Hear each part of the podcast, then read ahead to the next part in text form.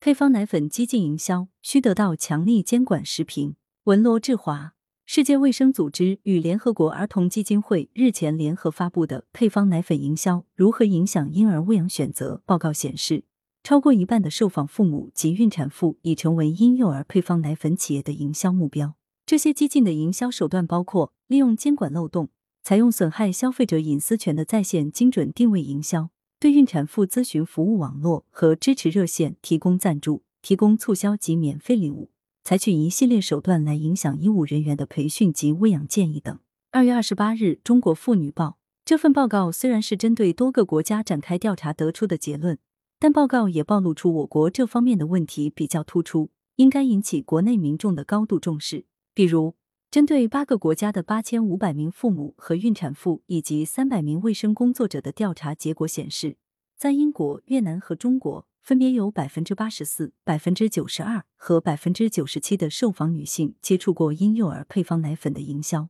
我国百分之九十七的营销接触率在调查样本中最高，因此可以认为，国内配方奶粉营销最为激进。民众对于配方奶粉营销也并不缺乏切身感受。当前。在线精准营销现象已十分普遍，配方奶粉也不例外。很多人只要曾经网购过配方奶粉，或者仅是在互联网与手机上浏览过奶粉，就会受到奶粉精准推送等信息轰炸。此外，婴儿出生后在医院喝的第一口奶，往往是案子促销的配方奶粉，而不少产妇刚出院回家，奶粉推销就会找上门来。这些现象均让人防不胜防，不堪其扰。至于配方奶粉可以替代母乳等误导性宣传，则更为常见。配方奶粉作为一种常见的母乳代用品，其销售理应遵守《母乳代用品销售管理办法》。这条法规第九条明确禁止发布母乳代用品广告，第十一条至十五条则为母乳代用品营销划定了多条红线，比如规定医疗机构及其人员不得向孕产妇和婴儿家庭宣传推荐母乳代用品。严禁母乳代用品生产经营单位在医疗机构开展各种形式的推销宣传等。该法规还明确要对上述违法行为给予警告、没收非法所得，并处以罚款等处罚。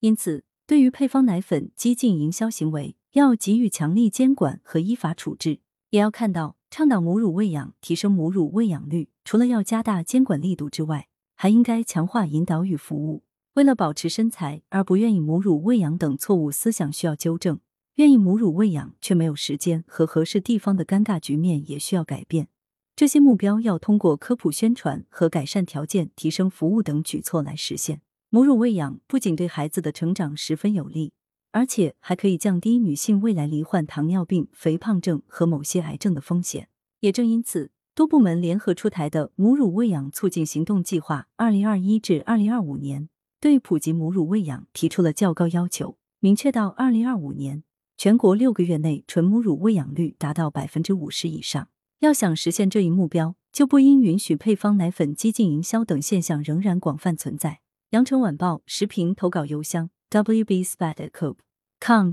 来源：羊城晚报羊城派。图片：视觉中国。责编：张琪、孙子清。